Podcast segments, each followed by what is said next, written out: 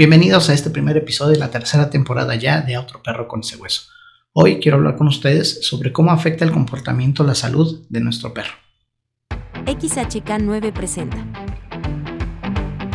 Desde la Angelópolis, Tierra del Camote, la Talavera, las ciclovías asesinas y los socavones tragaperros, llega hasta ustedes a Otro Perro con ese hueso, el podcast que nadie pidió,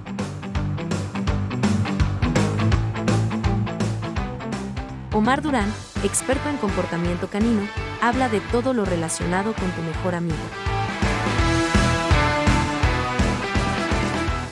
El tema de hoy, cómo afecta la salud del comportamiento de tu perro.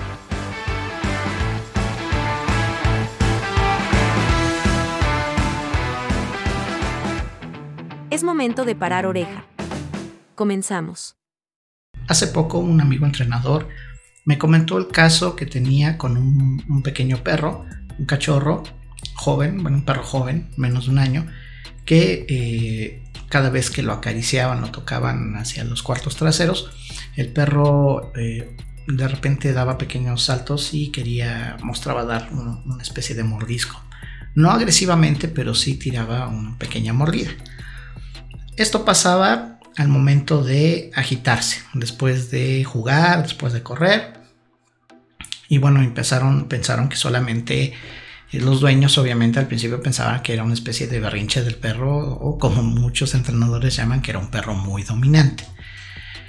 Cuando mi amigo me explicó de este tema, empecé a hacerle algunas preguntas, me mandó un video, vi el comportamiento del perro y lo primero que le dije fue no lo trabajes ya, y llevarlo al veterinario. Le pedí que ya no siguiera trabajando porque me, me explicó que había tenido una sesión de obediencia en la que el perro había aprendido perfectamente bien los ejercicios. Pero después de un momento, un rato de estar trabajando y después de estar ejercitando, haciendo una actividad física, el perro ya empezaba a presentar este comportamiento. Se veía agitado y entonces ya no permitía que lo tocara.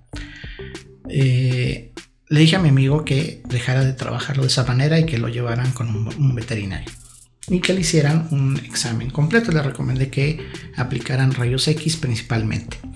Más allá de un examen, clínico, primero un, rayos, unos rayos X y que el veterinario checara si no tenía algún problema, eh, ya sea en la estructura ósea o, por qué no, en, los, en los órganos. En este caso, pudiera ser corazón y pulmones. Al principio, eh, los dueños pues, obviamente lo primero que tenían la idea de que simplemente un perro berrinchudo o demasiado, con demasiado carácter o como otro entrenador les había mencionado, un perro muy dominante. Mi amigo ya había eh, determinado que el perro pues, no era agresivo como tal, porque era muy sociable, jugaba incluso con otros perros, eh, no tenía problemas al pasear, se portaba muy bien, pero después de tener una cierta excitación o de tener una actividad física eh, mediana, empezaba con este tipo de comportamientos, lo cual me indicó que primero pues, el perro no tenía ningún problema mayor de comportamiento y que seguramente lo que estaba reflejando era dolor o algún, ah, alguna queja este, en cuanto a su físico. Cuando lo llevan a hacer las radiografías, efectivamente el perro tiene un, este, problema del corazón. Entonces, eh, cardiorrespiratorio, ¿no? Entonces el perro cuando se agita, pues obviamente siente malestar y cuando lo quieren tocar, él eh, ya refleja más este dolor, se vuelve más sensible y lanza estas pequeñas mordidas de manera defensiva, es decir, no me toques, no me siento bien. Pero nosotros no sabemos interpretar muchas veces este tipo de cosas. Y lo mismo pasa con otros perros que eh, de repente que se suben al sillón y cuando los quieren bajar o los quieren jalar para que se bajen, los perros tiran de mordidas o gruñen o se lanzan directamente un, un, buen atascón. Antes que llamar a un entrenador, te pido que lleves a tu perro con un buen veterinario y le hagan un examen exhaustivo. ¿Por qué? Porque en la mayoría de las ocasiones los perros no se vuelven agresivos un día para otro. Lo que pasa en el comportamiento de todo ser vivo tiene un origen en primer orden fisiológico y en segundo orden psicológico. ¿A qué voy? Primero está el cuerpo, primero está el organismo. Si tienes algún padecimiento, alguna enfermedad, deberías pensar tú mismo cuando no te sientes bien, vaya, cuando tenemos gripa, cuando nos da una infección gastrointestinal, mm, más allá del, dolor físico, de la incomodidad, esto nos genera un estado anímico distinto. Te puedes incluso desde deprimir hasta molestar, estar muy irritable, no quieres ver a nadie, estás de malas todo el día o, simplemente te deprimes, te entristeces y te cuesta trabajo este, relacionarte con otras personas por obviamente la incomodidad física, pero también te lleva a una incomodidad emocional y psicológica. Entonces, en el perro pasa igual. Antes de pensar que nuestro perro es dominante, porque eso la verdad no tiene nada que ver, eh, ya he platicado de la dominancia en otros capítulos, te invito a que lo, cheques. Eh, esto de la dominancia tiene en, realidad el sentido que le han dado mucha gente, sobre todo a partir del programa este del señor César Millán. Bueno, entonces debemos entender que lo primero que tenemos que cuidar en nuestro perro es su salud, su salud física, después su salud mental y emocional. En el sistema de educación canina para humanos, el sistema CAK9 que diseñé, lo explico perfectamente. Todo ser vivo tiene tres ejes principales en los que se basa su bienestar, mente, cuerpo y corazón. Y por más esotérico que eso suene, no tiene nada que ver con ese tipo de cosas. Mente, cuerpo, corazón es un balance que debemos tener en nuestra vida y en la de nuestro mejor amigo. La mente significa su fortaleza, su carácter, cómo ha sido educado, cómo ha sido formado por el medio ambiente y en ese medio ambiente estás tú. El cuerpo, obviamente, un perro bien alimentado, un perro sano, será un perro feliz y el corazón que tiene que ver con el aspecto afectivo y social de tu perro.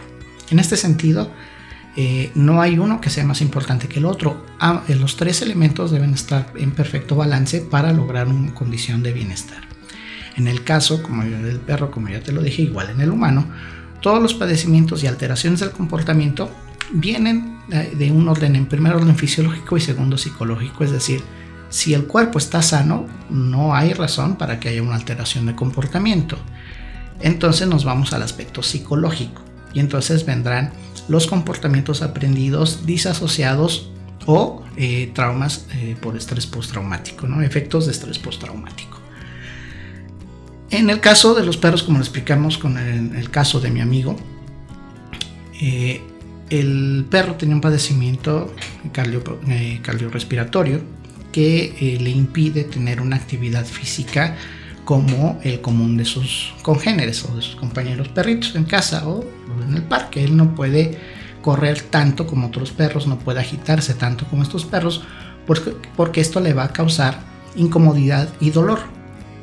Lamentablemente en este tipo de casos que se convierten, bueno, más bien en eh, que la enfermedad es crónica degenerativa, pues lamentablemente no hay mucho que hacer. La medicina veterinaria trabaja muy bien y eh, ha, habido muchos avances y le podemos dar una expectativa de vida, una calidad de vida pues eh, suficiente a, nuestros mejores amigos que están en esas condiciones, pero eventualmente pues llegarán a un deterioro en el que pues tendrá que terminar la vida de este animalito. Sin embargo, es nuestro deber brindarles una calidad de vida digna y rodeado no solamente de amor, sino de las condiciones de desarrollo eh, físico-emocional que necesite el perro. No necesita lástima, no necesita solo amor malentendido, necesita cuidados, sí, pero necesita satisfacer todas sus necesidades y una de sus necesidades será ejercitar su cuerpo y su mente. Y si no puede tener una actividad física como correr, eh, tirarle el frisbee, la pelota y jugar con otros perros de manera brusca, podemos orientarlo a que tenga una actividad física mental acorde que le permita eh, tener un, desarrollo integral como puede ser juegos de olfato, eh, para que pueda detectar, pueda encontrar cosas, juguetes, comida. Y el perro trabaja de esta manera su mente y su cerebro y no se cansa tanto, no le requiere un esfuerzo físico tan eh, importante para que no altere su condición física, pero sí tiene un trabajo mental y social al integrar, al eh, trabajar en conjunto con sus humanos y generar una satisfacción de haber hecho algo.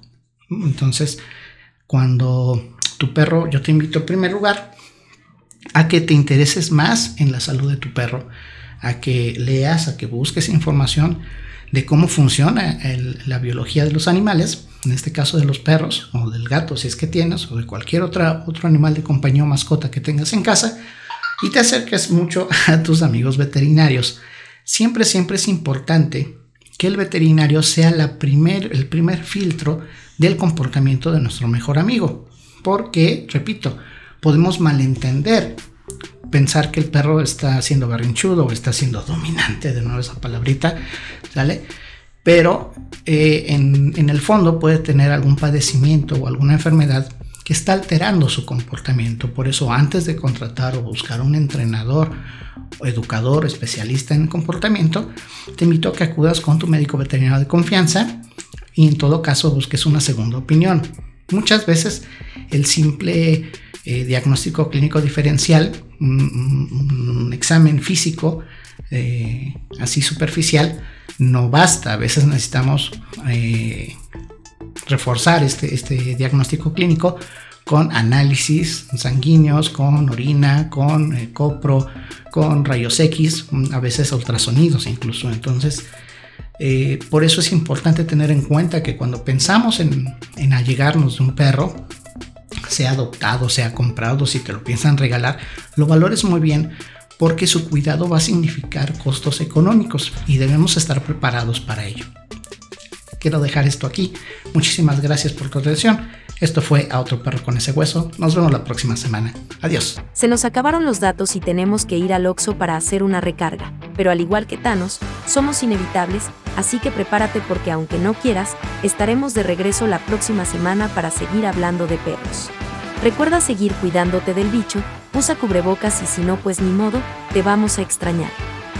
Si ya te vacunaste, felicidades, si no, ten paciencia y permanece atento a los avisos. Yo, soy Kira y te mando todo, todo, todo, lo que me sobra. Chaito.